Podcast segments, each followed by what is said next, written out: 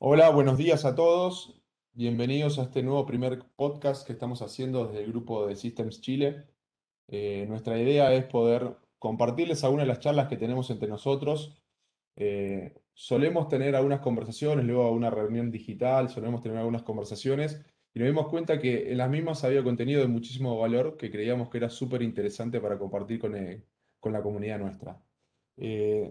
Por esta razón es que estamos comenzando esta serie de, esta serie de podcast y, y hoy el día, en el día de hoy tengo acompañándome a algunas personas de nuestro equipo. Lo tengo a José Valdivieso, lo tengo a Ricardo Conteras y a Felipe Cors, todos de- del equipo de System Chile, para que podamos conversar un poquitito. eh, y antes de eso quería, quería abrirles el micrófono, muchachos. ¿Cómo andan? ¿Cómo andan hoy? Hola, Oje, bien, bien, bien. Aquí Bien, estamos todo bien. preparando el asadito, Preparando. así que Oh, qué bien. Qué bien, preparando un asadito de viernes. ¿Qué hay en esa parrilla? sí, no, a mí la especial, la especialidad es la arrachera. No, excelente, picoteo. Se hace un 2x3, así salsita y listo. Arrachera. Yo te digo, yo tengo, tengo algunos meses ya en Chile, pero ya el corte no lo conozco. Ya Sí, voy- ar- la, char- la arrachera o mejor conocida como tapa barriga. Perfecto, perfecto. Oh, ese es un buen corte. ¿Alguna Extraordinaria. recomendación? Sí, yo creo que máximo dos minutos por lado y harta salsita y picoteo para empezar a- el, el asadito. Exquisito. La rachera se hace Muy rápido. parecida a la entraña. Muy bien, muy bien. Te imagino que esa, esa parrilla va a ir acompañada para una cervecita, un vino o algo en algún momento, ¿no? No, agua mineral nomás porque yo estoy a dieta, entonces carne con agüita mineral. Ese, ese- Valdi, Valdi, no mienta. No nos pusimos aquí la cama de Bueno. superhéroe. bueno, en Bueno. realidad. Bueno, bien, bien. El resto, Pipe, Rick, ¿alguna serie, alguna película, algo a recomendar? Ya considerando que Bien, estamos- yo mira, el, el- el domingo pasado con el, con el tema del Día del Niño, vimos una película que de hecho es latinoamericana para, para niños, es de animación, que se llama Ainbo. Es de unos, una- unas chicas ahí en, el, en la selva del Amazonas, solucionando y resolviendo el mundo. Ah, muy bien. Ah. No, no, no estoy, no estoy, todavía no llegué a- al cine infantil latinoamericano. El cine infantil sí, lo tiene, tiene copada toda mi casa, pero el infantil latinoamericano ya, no llegué hasta ahí. Bueno, excelente, muchísimas gracias. Bueno, yo diría vayamos avanzando. Bienvenidos a todos nuevamente. eh, ya, ya partiendo, si quieren, un poco de las cosas que hablábamos justamente con José el otro día, era eh, un tema que por ahí suena algo trillado, pero que es bien cierto y sigue sorprendiéndonos todos los días. Eh, es el tema de cómo la pandemia produjo una aceleración y una transformación digital en todas las industrias y en todos nuestros clientes, ¿no? De vuelta, algo trillado, ya lo hemos escuchado muchas veces, pero sin lugar a dudas eh, tuvo una aceleración en la adopción de un montón de tecnologías, algunas más relacionadas con el frontend y otras más con el backend, la adopción de, la adopción de la nube, eh, la adopción de arquitecturas híbridas, eh, y también transformó la, la forma de operar de nuestros mismos clientes, ¿no? José, si querés, ¿por qué no aprovechamos y entramos un poquito más de lleno y contás un poco lo- los temas que, relacionados con esto que estaba comentando? No, excelente. Lo, lo, de hecho, eh, lo que nos pasó eh, y lo que nos pasa a nosotros, como por ejemplo con IBM y también con el tema de trabajo remoto, se vio en casi toda la industria y más sobre todo, por ejemplo, en la industria de TI en la banca. Eh, muchos de los empleados, por ejemplo, de, la banca no conectaban, no, no, no tenían una conexión de VPN, por ejemplo, para trabajar remotamente. Entonces eso, eso impactó en, en muchos cargos, en muchos trabajos, en, tiempo, pero también en inversión que tenían nuestros clientes. Entonces, soluciones eh, que ayudaran a minimizar esos gastos eh, fueron bien recibidas. Por ejemplo, no sé, en el ámbito que yo me manejo, el tema de almacenamiento, eh, una solución que está basada en nube y que per- permita a los, al- al- a los usuarios conectarse sin necesidad de estar en la misma red para poder monitorear, administrar almacenamiento fue súper eh, importante, bien recibida y agradecida. Y como tú decías, em, como este, hay muchos otros casos de la multinube híbrida que fueron de gran, ayu- de gran ayuda para acelerar a, eh, eh, la transformación digital en las diferentes empresas. Y de hecho, Pipe, eh, en ese punto, también en muchas reuniones y muchas conversaciones con clientes, ha, ha hablado de esta multinube híbrida. No sé si Sí, pero- Felipe... Ah, oh, sí, pe- perdón, me, me- me meto un segundito. Eh, Una de las cosas que siempre, siempre escucho y vemos es, eh, es el tema de cómo, cómo, cómo hacemos para manejar la flexibilidad y hay una percepción eh, en nuestros clientes por las conversaciones que tenemos de que eh, el mundo, el mundo de la nube es la flexibilidad en su máxima expresión, el, el mundo on-prem es lo, es, es lo rígido. ¿Cuál, cuál es la visión de, de ustedes respecto del mundo híbrido, de multinube? Eh, Ahí, Euge, te, te, muestro bastante lo que puede hacer. La, la, cloud llegó a interrumpir mucho el tema de las capacidades, entonces eh, todos quedamos con esa sensación de que podemos tener el recurso cuando lo queramos, eh, de poder pasar la tarjeta de crédito, sacar la CPU, RAM o lo que fuese de manera muy, muy rápida. Entonces, en la nube híbrida se tomó esa partecita de la cloud, se la pudo llevar a cualquier parte, y esa es la gracia de que eh, cuando se puedan armar estas soluciones, tengamos la capacidad de ser un, un poquito eh, más elástico en la manera de poder eh, administrar los recursos, poder usar esta portabilidad, la, la, capacidad de la gestión de la organización, se traslada desde la cloud hacia el on-premise y, y, lo podemos hacer en cualquier, en cualquier lado. Ahí Felipe tiene algún ejemplo con, con algunos clientes. Gracias, Rick. efectivamente existe lamentablemente en el mercado y en muchos de nuestros clientes la, la creencia de que o me voy a la nube o me quedo on-premise, de que son dos mundos eh, distintos, excluyentes, donde tengo que tomar la decisión de si tomo uno u otro.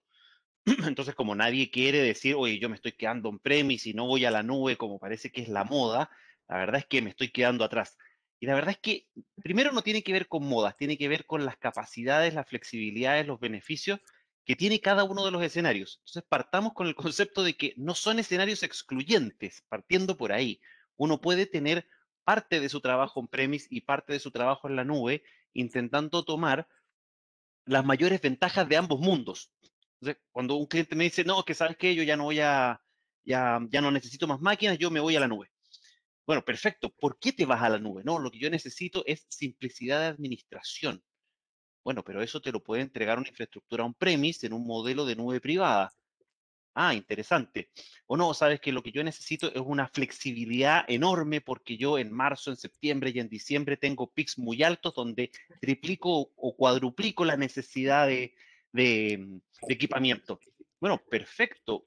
¿Y cómo operas el resto de los meses? No, opero con un 50% de mi capacidad. Perfecto, tengamos un, una mm, infraestructura para tu día a día y utilicemos la nube en los momentos que es necesario crecer de esa forma tan importante. Y de esa forma administramos más simple, pagamos exactamente por lo que usamos y aprovechamos también el concepto de tener una infraestructura capaz y administrada por nosotros mismos, donde eh, simplificamos la administración por un lado, pero también aprovechamos todas las ventajas de tener nuestra latencia ahí, nuestros usuarios en el, en el 90% de su tiempo están acostumbrados a una latencia bastante baja. Entonces, ahí aprovechamos muchísimo y si hacemos un costo, un análisis de costo a largo plazo, siempre es mucho mejor tomar las ventajas de ambos mundos. Y, eso, y eso se puede, y eso se puede en forma de multinube, y existe un storage elástico, existen muchos otros elementos. José ahí sabe muchísimo del, sí. del tema de, de la de... elasticidad de storage y seguridad. Sí, de hecho, de hecho, Felipe, recuerda incluso eh, no, no, solamente esto de, de, la multinube híbrida se, se, ve en temas de TI, sino que en, en, el, en el que hacer vivir que tenemos nosotros. Por ejemplo, no sé, nosotros queremos ver una película en Netflix y, por ejemplo, o una serie y queremos guardar capítulos que queremos ver sin conexión, por ejemplo, cuando esté de viaje. Entonces, ¿qué se hace? Se ocupa la memoria de tu celular y se guardan diferentes capítulos en tu celular para que lo puedas ver sin conexión.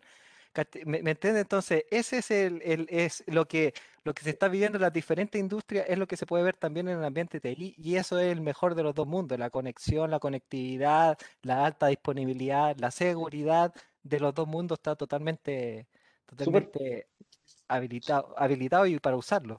Súper bueno ahí lo que comentaba José, porque eh, antes era una opción o la otra, o es online o es en el teléfono. Y ahora no, ahora tenemos esa flexibilidad y, y nos da a nosotros cuando, cuando se diseñan soluciones, cuando se conversan con clientes, a, a, veces los clientes dicen vengo de vuelta de la nube, ya estuve allá y no quiero volver. Pero es porque hay que analizarlo bien, o sea, ¿cuáles cargas te vas a llevar acá? ¿Cuáles vas a tener on-premise? O sea, no es una, decisión o la otra. Es un mix. Y ahí Felipe lo demostró súper bien con, con, ejemplos concretos. O sea, da la flexibilidad de que dependiendo de qué cargas, se pongan en un lugar o en otro. Oye, Ricky. Ah, perdón, perdón, dale, Eugenio. No, a mí a raíz de lo que fueron conversando me surgieron ahí como dos temas, ¿no? Uno que, que se tocó por, por, el borde, que fue el tema de la, la simplicidad en la operación en un mundo híbrido. Y me gustaría por ahí ustedes que, que son especialistas que, que, desarrollen un poquito más el tema. Efectivamente, eh, operar en un mundo híbrido es más complejo que hacerlo on-prem o hacerlo en la nube para nuestros clientes es algo que es transparente, porque yo creo que, yo creo que claramente no hay nadie que, que, no coincida que eh, e, el mundo híbrido, donde tengas tus cargas más prioritarias o más relevantes o el core de tu negocio corriendo en premio y otro tipo de cargas en la nube es el mundo ideal. Pero yo creo que una de las cosas que asusta mucho es el tema de la simplicidad, simplicidad en la operación. Y el otro punto, que está bastante relacionado, que también creo que es algo que preocupa, son los temas de seguridad. Eh, agrega, agrega complejidad eh, estar, en la, estar en la nube eh, y on-prem o no agrega complejidad. ¿Cómo, ¿Cómo, ven estos dos puntos? Ahí, déjame, tomar un, déjame tomar un punto de Euge que tiene que ver con la simplicidad. Después, Ricardo, José, ustedes conocen muchísimo más que yo del tema de seguridad.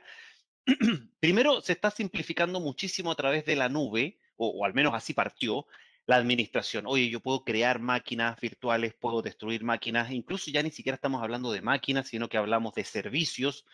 Y eso hoy día y desde hace bastante tiempo se puede hacer con la infraestructura que tú tienes on-premise. Entonces, existen herramientas de administración de multinube híbrida que toman tu, tu infraestructura completa, lo que tienes en la nube del proveedor 1, lo que tienes en la nube del proveedor 2, lo que tienes en tu en tu data center propio, lo que tienes en tu data center de un tercero y lo monitoreas como si fuera una sola arquitectura.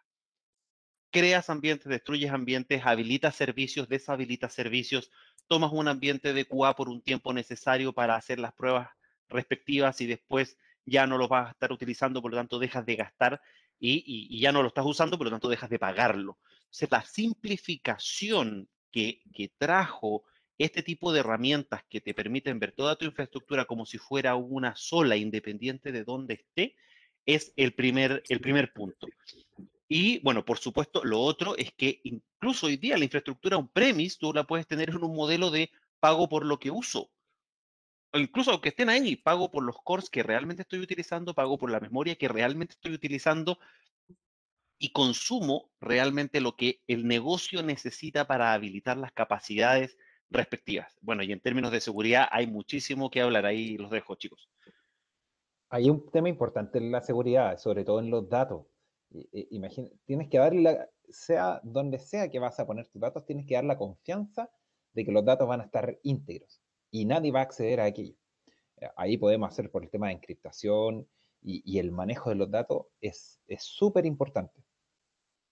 Sí, hay, bueno, ahí permíteme que te interrumpa, Ricardo. Eh, eh, claramente esa, esa funcionalidad, y lo que dijo Felipe también, temas de las funcionalidades, características, etcétera, eh, están íntimamente ligadas con la seguridad y obviamente hay un punto súper importante, lo que se está hablando ahora en, todo el, orden de TI, que es la resiliencia de los datos. O sea, ya pasamos a, pasamos al nivel de, de que estos datos tienen que tener una resiliencia mayor dado este ambiente multinube híbrida. Em, eh, ¿Qué significa esto? ¿Qué, ¿Qué, qué, es la resiliencia de los datos? Es un, eh, este concepto como que radica realmente en potenciar todas las formas de protección existentes que tienen nuestros clientes, tanto en on-prem como en la nube. Es decir, por ejemplo, replicación entre sitios, replicación a la nube, alta disponibilidad local, respaldo on-prem, respaldo en la nube. Todo esto, todo esto, todas estas formas de protección de datos se potencian. Y cómo, y cómo, y, y, dentro, dentro de esta, de esta, de, de, esta problemática que se está logrando en una multinube híbrida, hay preguntas que van como al dedo, que en realidad nos ayudan a tener un ambiente sumamente seguro y darle esta resiliencia a los datos. Por ejemplo, donde yo albergo estos datos es totalmente resiliente, es confiable, es altamente seguro. La otra pregunta que generalmente que, que, se, que se, toman para, para, para, potenciar esto es las copias que yo manejo, o sea, los respaldos que yo manejo, están aislados de la red. Y ese es un punto súper importante porque porque ya lo, ya lo hemos vivido que en realidad el ransomware ya entra y se despliega por toda la red y, y todos los datos mueren. Entonces, tener una copia de nuestros datos, de esta información aislada, es sumamente importante y es una de las cosas como uno de los puntapiés eh, principales que, estamos, que se están viendo en este tema de resiliencia de los datos. Sí, ahí te, te, apoyo con un tema importante que también se ha estado viendo actualmente, eh, el cifrado generalizado. O sea, eh, tú vas a hablar y ellos piensan, ah, con cualquier cliente que, que, quiere tener sus datos seguros y piensan en el cifrado eh, generalizado. Y esto es un concepto súper importante que se puede trasladar tanto en, en, la nube híbrida. Sí, correcto. Y, y, lo, y, y lo, lo, último, el último punto es, por ejemplo, los datos que, no sé, que ustedes siempre han manejado los datos inmutables. Por lo general, por lo general, por ejemplo, que si los datos tú los manejas como inmutables, los clientes o todo lo que sea externo no, no, no permiten la modificación de ellos. Por lo tanto, ese es otro nivel de seguridad que se le puede dar a, esta nube. Y, y, es, hay una innumerable cantidad de, de cosas y de características que permiten que esta seguridad y esta flexibilidad sea tanto en un ambiente on-prem como en un ambiente nube. Bueno, muchachos, súper interesante la charla. Eh, Esperemos poder seguir teniendo estas conversaciones más seguido para que las podamos compartir, para que podamos aprender todos. No me queda la menor duda de que eh, el futuro es híbrido. Eh, así que, así que bueno, nada, vuelvo a agradecerles a todos, agradezco a nuestra audiencia y vayamos a laburar que, que para eso nos pagan día a día. Así que se me está quemando la carne, así que gracias. Dale, buen fin de semana. Buen fin de semana. Chao, que estén bien. Chao.